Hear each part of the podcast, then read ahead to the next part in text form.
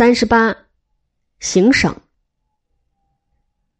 元朝的所谓行省，便是中书省或尚书省的行署，与明清两代的所谓行省迥不相同。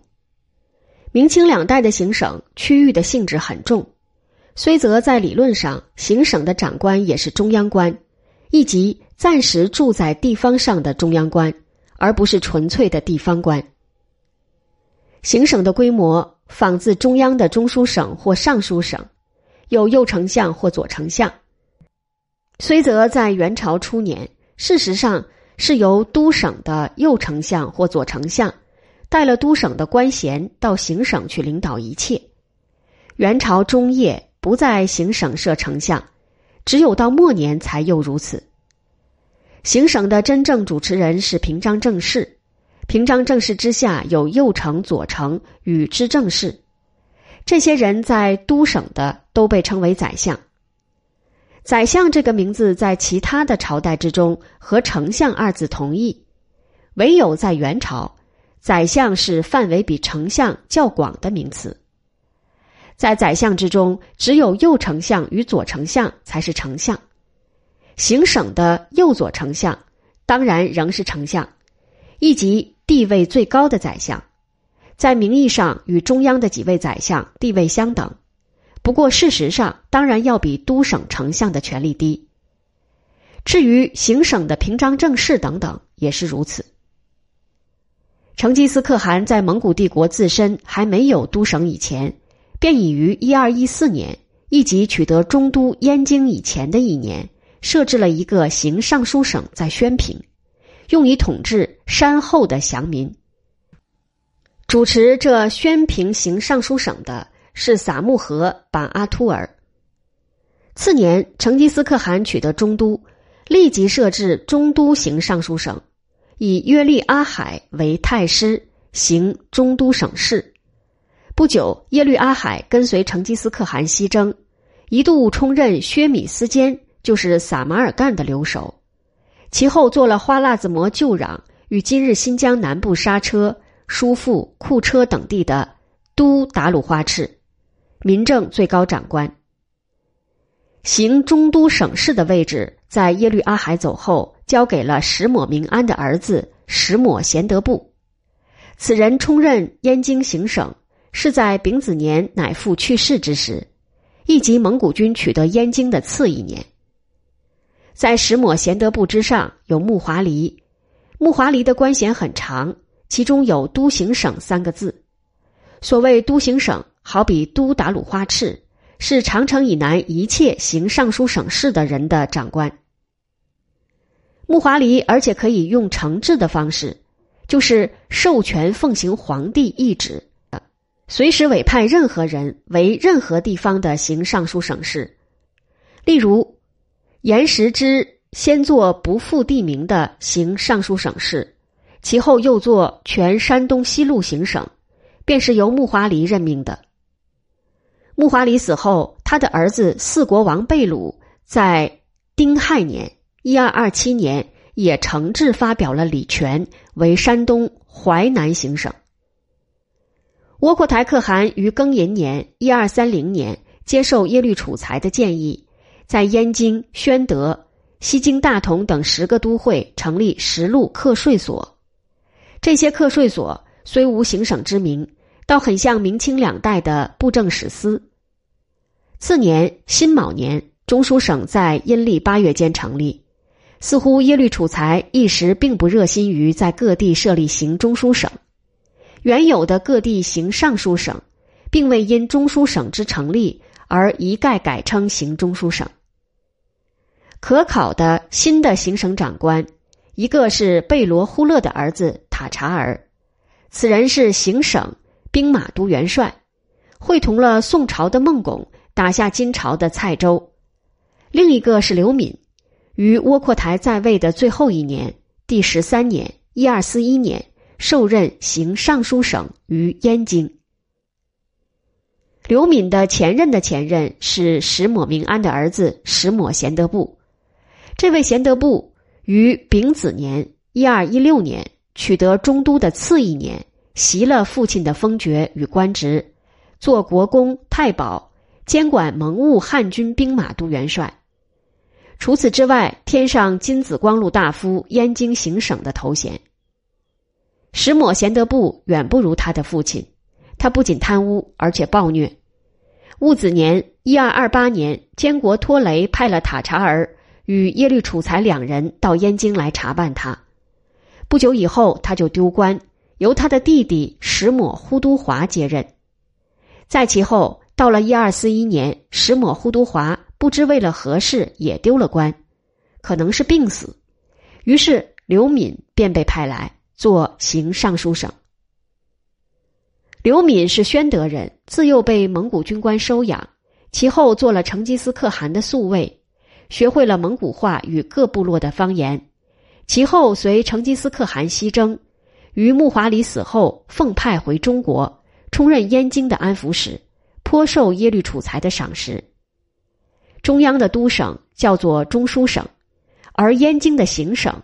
却沿袭金朝的旧名称，称为行尚书省。这在今天的我们看来，似乎是很不一贯、说不过去的事。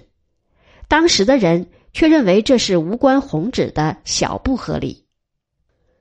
燕京的行尚书省在刘敏受任不久以后，窝阔台可汗加派牙剌哇赤来共理行省之事。牙剌哇赤与刘敏争权，被乃满真皇后换了。改派奥都剌和蛮来做刘敏的同事。定宗贵由可汗即位，杀了奥都剌和蛮，又派牙剌哇赤来。刘敏勉强继续干了八年，请求辞职，以儿子刘世亨继任，获准。这时候已经是甲寅年，宪宗蒙哥可汗在位的第四年了。刘世亨干到哪一年无考，可能是干到了世祖忽必烈可汗即位以后。忽必烈一向对刘敏颇好，刘敏死在己未年，亦即忽必烈即位以前的一年。忽必烈可汗在中统元年四月所设立的中书省称为行中书省，却并未冠以燕京二字。这个行中书省的主官是平章政事王文统。三个月以后，中统元年七月，忽必烈可汗又叫燕京路宣慰使骂骂。行中书省事，同时也任命了赵弼为平章政事。元史、新元史、蒙兀尔史记都不谋而合的以为这两个行中书省是一个，其实他们是两个。四月间所设立的行中书省是管理全国的，只是在名义上为了和林尚在阿里不哥之手，暂时称为行中书省，而不直截了当称为中书省。七月间所设立的一个是管理燕京一路的行中书省，虽则衙门的所在也是燕京。由于把两个行中书省混为一谈，元史与新元史的宰相年表便大胆假设骂骂为右丞相，同时也把赵弼和王文统放在一起。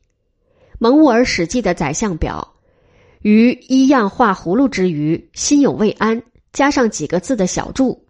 无丞相之称，但行六部首领而已。骂骂这个人，倘若是忽必烈的第一任右丞相，不该在元史中无传，也不该在次年三月罢为燕京路宣慰使。其实他本来就是燕京路宣慰使，在兼了燕京行中书省的主官以后，仍旧是燕京路宣慰使。蒙兀尔史记把次年三月改为次年五月。把罢为改为仍初为，较之新元史却是略高一筹。事实是，次年五月，忽必烈可汗把全国性的行中书省正式改称为中书省，同时也把燕京路的行中书省取消，于是骂骂便罢为燕京路宣慰使，或仍出为燕京路宣慰使了。所谓罢，是罢的行燕京路中书省事。所谓仍出为是仍为，无所谓出，根本不曾入。除了这昙花一现的燕京路行省以外，忽必烈也设了若干别的临时性的行省，例如为了奖赏刘整之叛宋，而叫刘整行魁府路中书省事。这魁府路行省到不了一年，便由于刘整之改任行成都铜川路中书省事，无疾而终。伯颜伐宋所带的头衔是行省京湖，在京湖一带代办中书省的政务，用现代的术语来说是行政院两湖办事处处长。其后伯颜打到哪里，京湖行省便跟着他到了哪里。伯颜运气好，打得超过了京湖的地界，在打到建康之时，便把他的行省搬进了建康去。当时的官方文书也就不再称他的行省为京湖行省，而简称之为行省，不附地名，或是称他为军前行省。伯颜的军前行省到了宋恭帝投降、临安易手之时，功德圆满。伯颜回京，受任为同知枢密院事，行省的事务交给了两个参知政事阿剌罕与董文炳，留在临安处理。五个月以后，至元十三年（一二七六年六月），忽必烈创设两个新的行省，一个在临安，一个在鄂州，就是武昌，作为伯颜的所谓京湖行省以及军前行省的继承者。临安的行省其后发展为江浙行省，鄂州的行省其后发展为湖广行省。为了对付张世杰与文天祥。忽必烈又先后设立了所谓福州行省、赣州行省、泉州行省，这些行省衙门一方面是前进指挥站，一方面是笼络投机分子的工具，用行省的大小官职去诱降他们、监视他们。张世杰与文天祥于至元十六年（一二七九年）二月及十月先后被解决，忽必烈便在至元十七年把赣州行省。与泉州行省均并入江西行省，福州的行省改称福建行省。三年以后，泉州行省被抽出江西，划给福建。又过了两年，至元二十二年，整个的福建又被并入江西。忽必烈觉得仍旧有些不妥，到了次年，又把福建改划进江浙行省。此外，征东行省、征交趾行省。缅中行省都是赤裸裸的军事机构。征东行省在至元十七年八月创设，为的是一雪至元十一年以一万五千兵吞并日本不成之耻。然而，这征东行省虽则是动员了十万人以上，仍旧达不到吞并日本的目的，于是，在次年十二月被废去。两年以后，二十年正月，忽必烈又想打日本。